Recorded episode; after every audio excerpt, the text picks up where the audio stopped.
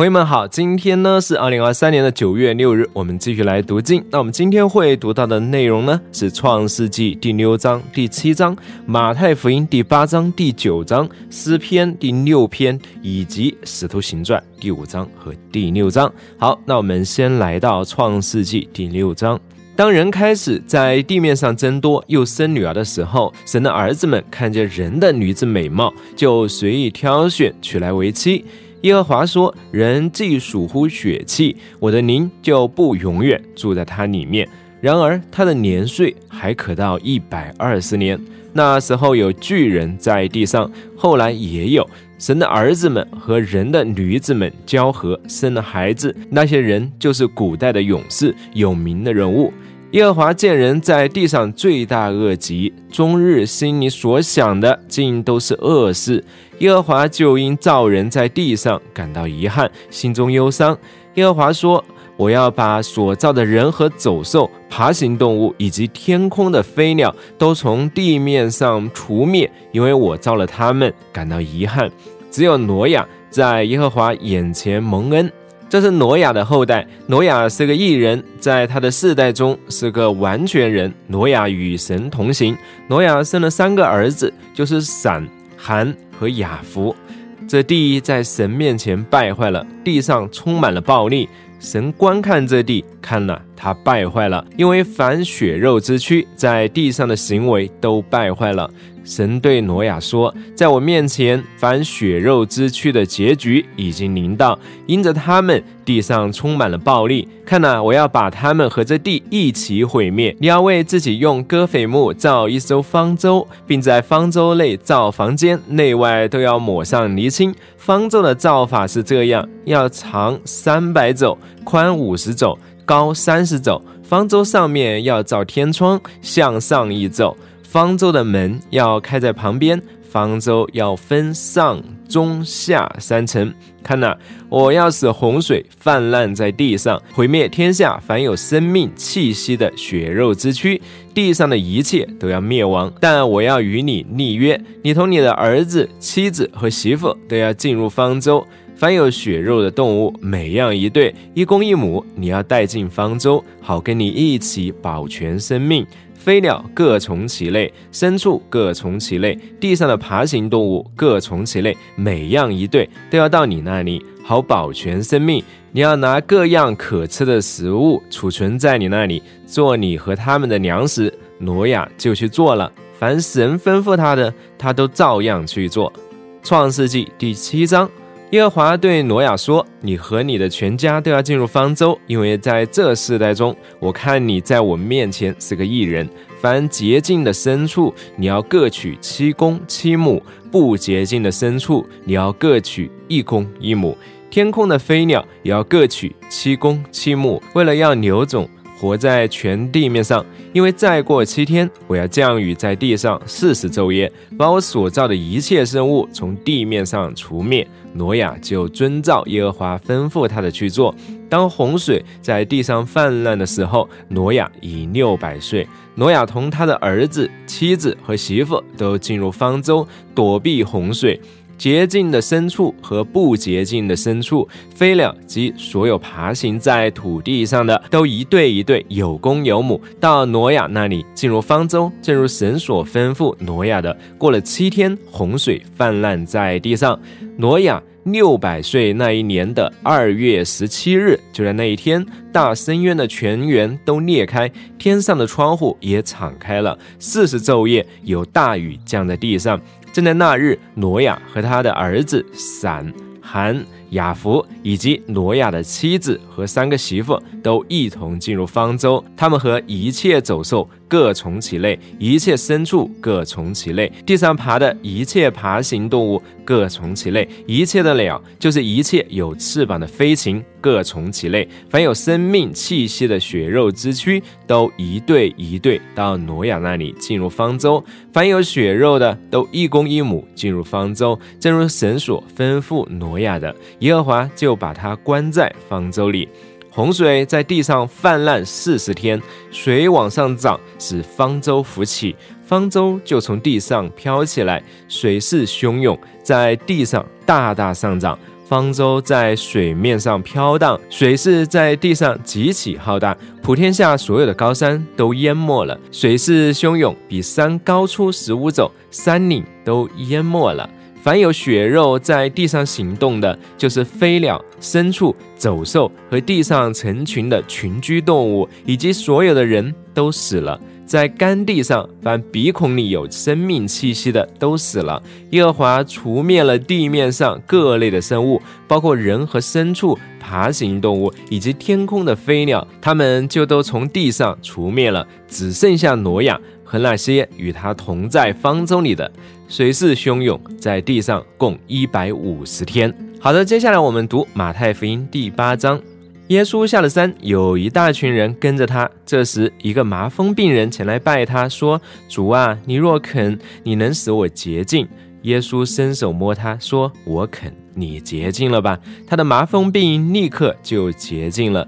耶稣对他说：“你要注意，不可告诉任何人，只要去让祭司为你检查，并献上摩西所吩咐的祭物作为证据给众人看。”耶稣进了加百隆，有一个百夫长进前来求他说：“主啊，我的童仆瘫痪了，躺在家里，非常痛苦。”耶稣说：“我去医治他。”百夫长回答。主啊，你倒射下来，我不敢当。只要你说一句话，我的童仆就会痊愈，因为我在人的权下，也有兵在我以下。我对这个说去，他就去；对那个说来，他就来；对我的仆人说做这事，他就去做。耶稣听了就很惊讶，对跟从的人说：“我实在告诉你们，这么大的信心，就是在以色列，我也没有见过。”我又告诉你们，从东到西将有许多人来，在天国里与亚伯拉罕、以撒、雅各一同坐席。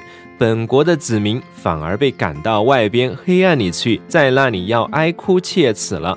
耶稣对百夫长说：“你回去吧，照你的信心成全你了。”就在那时，他的童仆好了。耶稣到了彼得家里，见彼得的岳母正发烧躺着。耶稣一摸他的手，烧就退了。于是他起来服侍耶稣。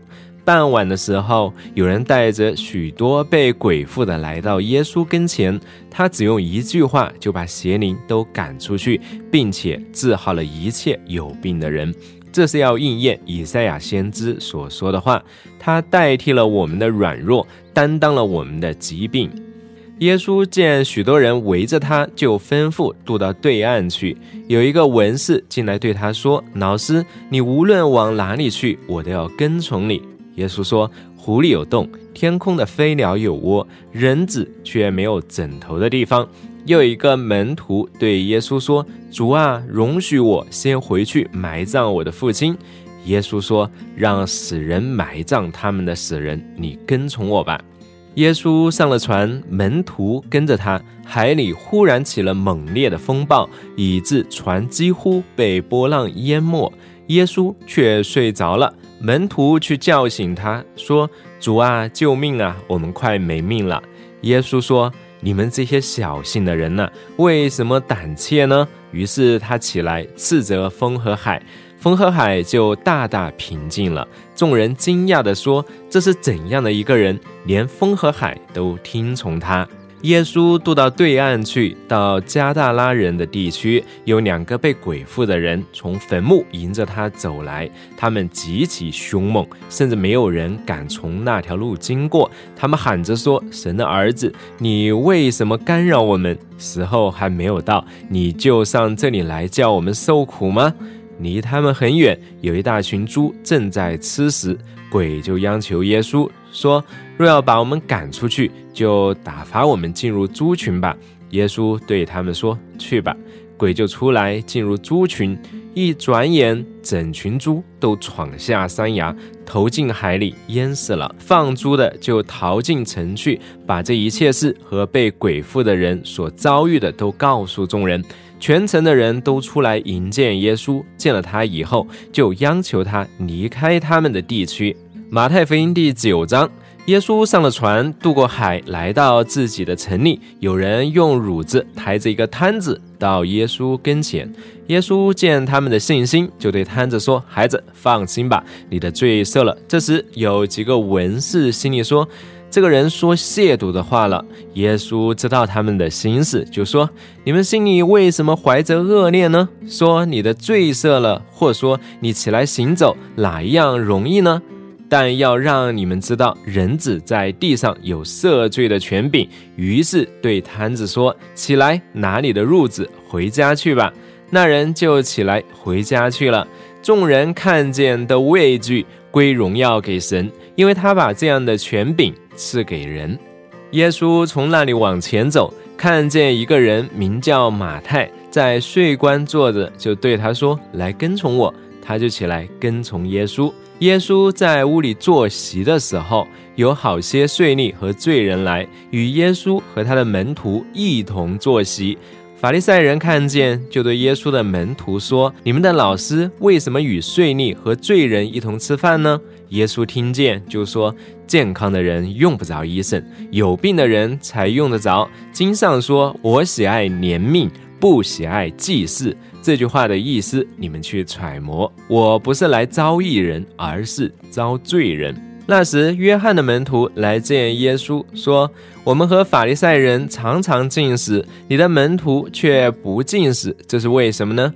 耶稣对他们说：“新郎和宾客在一起的时候，宾客怎么能哀痛呢？但日子将到，新郎要被带走，那时候他们就要进食了。”没有人把新布补在旧衣服上，因为所补上的会撕破那衣服，裂口就更大了。也没有人把新酒装在旧皮袋里，若是这样，皮袋会胀破，酒就漏出来，皮袋也糟蹋了。相反的，把新酒装在新皮袋里，两样就都保全了。耶稣说这些话的时候，有一个会堂主管来向他下跪，说：“我女儿刚死了，求你去按手在她身上，她就会活过来。”耶稣就起来跟他去，门徒也跟了去。这时有一个女人患了精血不止的病，有十二年，来到耶稣背后摸他的衣裳穗子。因为他心里说：“我只要摸他的衣裳，就会痊愈。”耶稣转过来看见他，就说：“女儿，放心，你的信救了你。”从那时起，这女人就痊愈了。耶稣到了会堂主管的家里，看见吹鼓手和乱哄哄的一群人，就说。退去吧，这女孩不是死了，而是睡着了。他们就嘲笑她。众人被赶出后，耶稣就进去，拉着她的手，女孩就起来了。于是这消息传遍了那地方。耶稣从那里往前走，有两个盲人跟着他，喊叫说：“大卫之子，可怜我们吧！”耶稣进了屋子。盲人就来到他跟前，耶稣说：“你们信我能做这事吗？”他们说：“主啊，我们信。”耶稣就摸他们的眼睛，说：“照着你们的信心成全你们吧。”他们的眼睛就开了。耶稣严严地叮嘱他们说：“要小心，不可让人知道。”他们出去，竟把他的名声传遍了那地方。他们出去的时候，有人把一个被鬼附的哑巴带到耶稣跟前来。鬼被赶出去，哑巴就说出话来。众人都很惊讶，说：“在以色列从来没有见过这样的事。”法利赛人却说：“他是靠着鬼王赶鬼的。”耶稣走遍各城各乡，在他们的会堂里教导人，宣讲天国的福音，又医治各样的病症。他看见一大群人，就怜悯他们，因为他们困苦无助，如同羊没有牧人一样。于是他对门徒说：“要收的庄稼多，做工的人少，所以你们要求庄稼的主差遣做工的人出去收他的庄稼。”接下来是诗篇第六篇，耶和华啊，求你不要在怒中责备我，不要在烈怒中惩罚我。耶和华啊，求你怜悯我，因为我软弱。耶和华啊，求你医治我，因为我的骨头颤抖，我的心也大大惊惶。耶和华啊，你要等到几时呢？耶和华，求你转回搭救我，因你的慈爱拯救我，因为死了的人不会纪念你，在阴间有谁称谢你？我因森林而困乏，我每夜流泪，使床铺飘起，把褥子湿透。我的眼睛因忧愁而昏花，因敌人的缘故，我的眼目模糊不清。你们所有作恶的人，离开我吧！因为耶和华听了我哀哭的声音，耶和华听了我的恳求，耶和华必接纳我的祷告。我所有的仇敌都必羞愧，大大惊惶。转眼之间，他们要羞愧撤退。接下来是《使徒行传》第五章，有一个人名叫亚拉尼亚，同他的妻子撒菲拉卖了田产，把钱私自留下一部分。他的妻子也知道，其余的部分拿来放在使徒脚前。彼得说：“亚拉尼亚，为什么撒旦充满了你的心，使你欺骗圣灵，把卖田地的钱私自留下一部分呢？田地还没有卖，不是你自己的吗？既卖了，钱不是你做主吗？你怎么心里会想这样做呢？你不是欺骗人，是欺骗神。”亚拉尼亚一听见这些话，就扑倒，断了气。所有听见的人都非常惧怕。有些年轻人起来，把他裹好，抬出去埋葬了。约过了三小时，他的妻子进来，还不知道所发生的事。彼得对他说：“你告诉我，你们卖田地的钱就是这些吗？”他说：“就是这些。”彼得对他说：“你们为什么同谋来试探主的灵呢？你看，埋葬你丈夫之人的脚已到门口，他们也要把你抬出去。”他立刻扑倒在彼得脚前，断了气。那些年轻人进来，见他已经死了，就把他抬出去，埋在他丈夫旁边。全教会和所有听见这些事的人都非常惧怕。主借使徒的手在民间行了许多神迹奇事，他们都同心合意地聚集在所罗门的廊下，其余的人没有一个敢接近他们。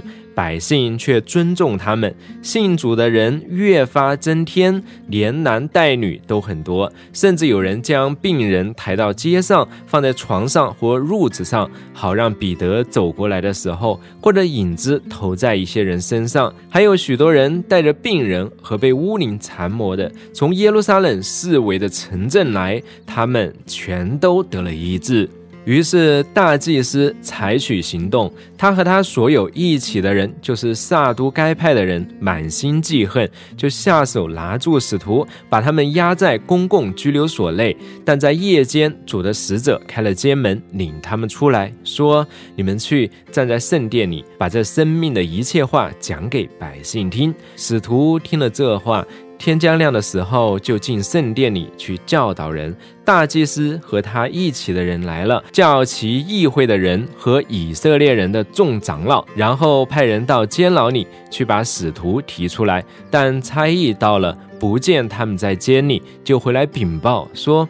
我们看见监牢关得很紧，警卫也站在门外，但打开门来，里面一个人都不见。守殿官和祭司长听了这些话，心里困惑，不知这是将来如何。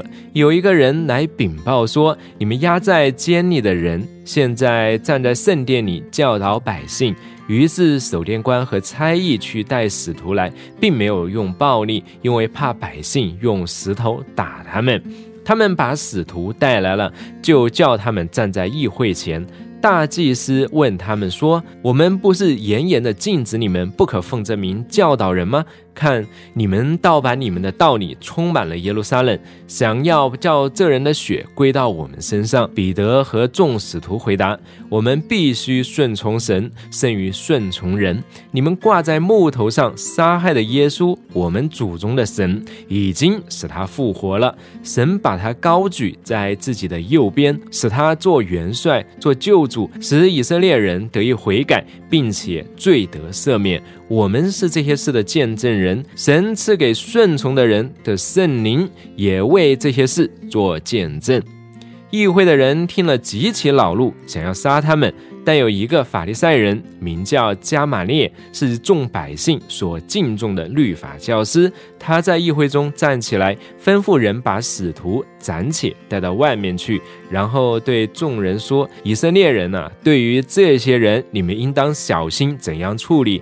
从前杜达出现，自名不凡，凡从他的人数约有四百。”他被杀后，服从他的人全都散了，归于无有。此后登记户籍的时候，又有加利利的犹大出现，引诱百姓跟从他，他也灭亡，服从他的人也都四散了。现在我劝你们不要管这些人，任凭他们吧。他们所谋所为，若是出于人，必要败坏；若是出于神，你们就不能败坏他们。恐怕你们倒是攻击神了。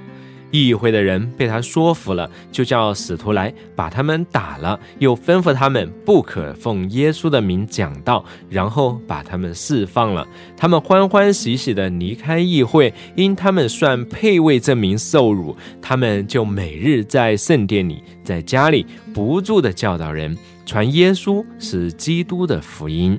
使徒行传第六章。那些日子，门徒增多，有说希腊话的犹太人向希伯来人发怨言，因为在日常的供给上忽略了他们的寡妇。十二使徒叫众门徒来说：“我们撇下神的道去管理饭食是不合宜的，所以弟兄们，当从你们中间选出七个有好名声、满有圣灵和智慧，我们派他们管理这事。至于我们，我们要专注于祈祷。”和传道的侍奉，这话使全会众都喜悦，就拣选了史蒂凡。他是一个蛮有信心和圣灵的人。他们又拣选了菲利、伯罗哥罗、尼加罗、提门、巴米拿，并皈依犹太教的安提阿人尼哥拉，叫他们站在使徒面前。使徒祷告后，就为他们按手。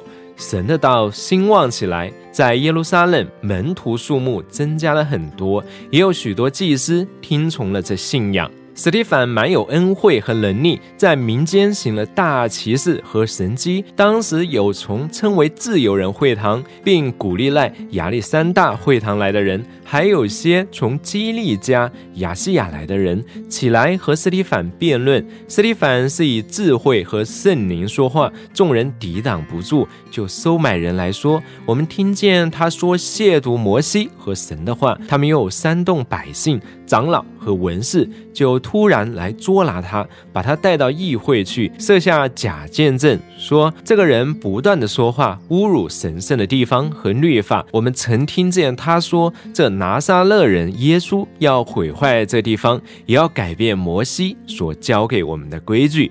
在议会里坐着的人都定睛看他，见他的面貌好像天使的面貌。好，那我们今天呢就读到这里，我们明天再见。